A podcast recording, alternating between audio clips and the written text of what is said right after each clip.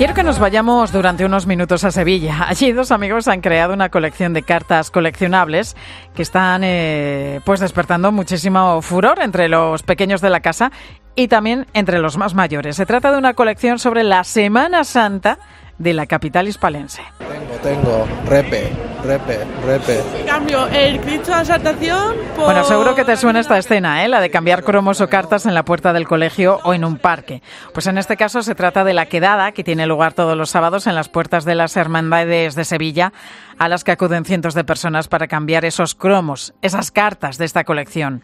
Se llaman, por cierto, Holy Cards, es decir, estampas religiosas. Quizás iba destinada un poco a los niños, pero al final hemos logrado que lo coleccionen con los padres, con los abuelos y vayan a las quedadas que hacemos para cambiar repetidas, pues ya te digo, familiares. Los niños van de la mano de sus primos, de, de, de sus tíos, de sus abuelos.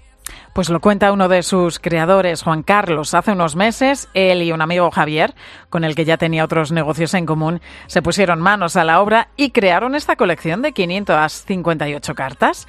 Las últimas 18 tienen una característica especial. Están dedicadas al Santo Entierro Grande de este sábado santo, una procesión que se organiza de forma extraordinaria en este 2023 por los 775 años de la vuelta del cristianismo a Sevilla. Cada hermandad tiene nueve cromos distintos en su página. El primero siempre común es el escudo de las hermandades y bueno, también tiene la iglesia y, las túnicas de los nazarenos y después pues bueno, pues se compone de primeros planos de las imágenes de los titulares, algunos de los pasos y algún detalle característico de esa hermandad.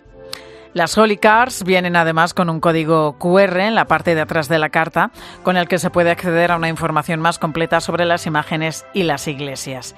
Y la acogida del público sevillano pues ha ido mucho más allá de cualquier previsión. De hecho, sus creadores creían que en el mejor de los casos pondría, podrían vender en tres o cuatro meses los 10.000 álbumes que tenían impresos, pero se agotaron en menos de dos semanas, así que han tenido que imprimir otros 10.000. En algunas tiendas de Sevilla aseguran que por cada niño que se acerca preguntando por estampitas de fútbol, como se dice allí en la ciudad, van otros 10 preguntando por estas Holy Cards. Veíamos que tras dos años de pandemia nuestros propios hijos pues estaban un poquito desconectados de, de lo que era el día a día de las hermandades y estaban coleccionando en ese momento las niñas las estampas de Pokémon y los niños de fútbol y pensábamos que era una manera muy fácil de llegar a, a ellos. Pues un proyecto, el de las Holy Cars, que Juan Carlos y su socio han tardado en desarrollar solo cuatro meses, el tiempo necesario para negociar con las hermandades e investigar quiénes podían imprimirles los álbumes y los 10 millones de cromos que ya están a la venta en los kioscos de la ciudad y en su página web. El artículo estrella de nuestro catálogo es el, juego Sevilla Cofrade. Cada jugador tiene una ficha, que la ficha es un nazareno, y tiene que elegir una iglesia para realizar la estación de penitencia hasta la catedral y volver de nuevo a su iglesia. Según la iglesia que elija, tendrá un recorrido, un itinerario hasta la catedral u otro. Porque hay iglesias en la zona de la Macarena, en Triana, por el centro. Bueno, las Holy Cars no son la única colección que está a la venta en la ciudad de Sevilla, porque escuchábamos también este trivial del que vamos a hablar a continuación. Manu Torralba, muy buenas tardes. Hola Pilar, ¿qué tal? Bueno, existe Manu todo un catálogo de artículos cofrades como el que ofrecen Pablo y Rosa. Ellos llevan desde 2011 creando y distribuyendo sus propios juegos bajo la marca Cañete. Bueno, entre todos ellos destaca este trivial del que escuchábamos hablar, el Trivial Cofrade que vaya por su segunda edición y que tiene cuatro categorías de preguntas, que son historia, curiosidades, imágenes y música. En esta, en esta última, la de música, pues puede que tengas eh, que escuchar el extracto de una marcha y decir cuál es su nombre. El juego tiene 1500 preguntas y atención, porque Pilar, si los dados cambian, si, es que son los dados los que marcan la, la, situación meteorológica y si la cambian, pues y hay lluvia, tu paso de Semana Santa no puede salir del templo. Como ocurre claro. en la realidad, que siempre pendientes en la Semana sí, Santa sí, sí, de la lluvia y cuántas veces, ¿no? Qué angustia. Cuántas procesiones ha aguado la lluvia en, no solamente en Sevilla, por todo nuestro país.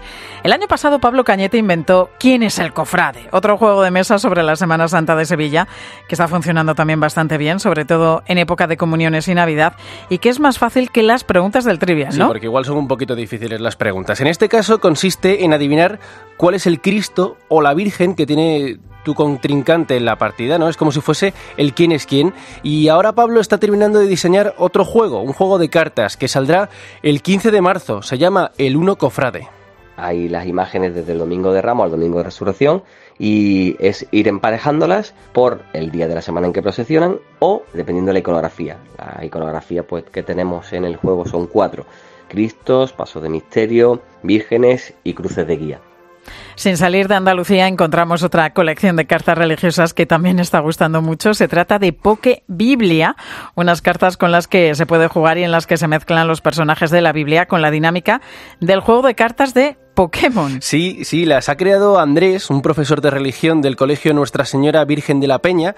Él tiene 31 años y llevaba ya meses eh, con este proyecto en mente.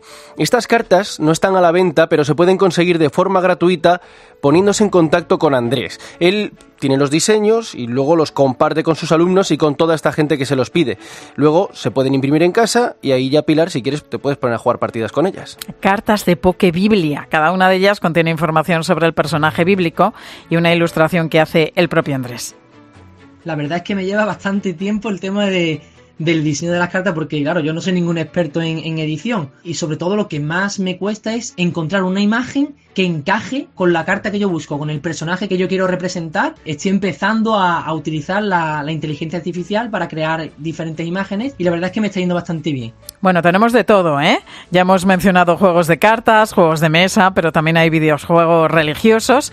Uno de los más conocidos es Custodio Animae. Precisamente, Andrés suele jugar este juego y colgar sus partidas en YouTube para que todo el mundo pueda verlas en el canal Apuesta por Dios, en el que tiene casi 22.000 seguidores. Eh, ahora mismo estoy con Custodia Animae, ¿no? que es un, juego de rol cristiano, como el de toda la vida de Pokémon que, que, yo lo tenía en, en, la Game Boy, por ejemplo, y están súper enganchados, ¿no? Les encanta en clase, por ejemplo, cuando terminamos un, terminamos un tema y jugamos un poco a un capítulo que tenga relación con el tema de los ordenadores, las tablets.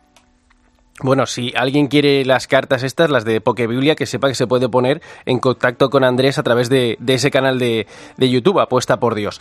Bueno, este videojuego del que nos hablaba Andrés, Custodio Animae, es eh, español y recorre toda la historia de la Biblia, desde Adán y Eva hasta la vida de Jesús. Lo ha desarrollado Curso Católico, que es un proyecto que surgió hace 10 años y que pretende evangelizar a través de iniciativas como esta. Su promotor es Juan, que al igual que Andrés, es profesor. Este videojuego está claramente inspirado en sus predecesores en el género de los videojuegos de rol, ¿no? Yo recuerdo las primeras veces que, que mis alumnos probaron este juego que me decían, esto es como un Final Fantasy de los viejos, esto es como el Zelda, esto es como un Pokémon de los antiguos, ¿no? El responsable del desarrollo del videojuego Custodia Animae es el propio Juan, aunque reconoce que claro que no podría haber llevado a cabo este proyecto sin la ayuda de su mujer, que es la que ha escrito los textos, y de tantos otros desarrolladores y jugadores, pues que bueno han aportado su tiempo.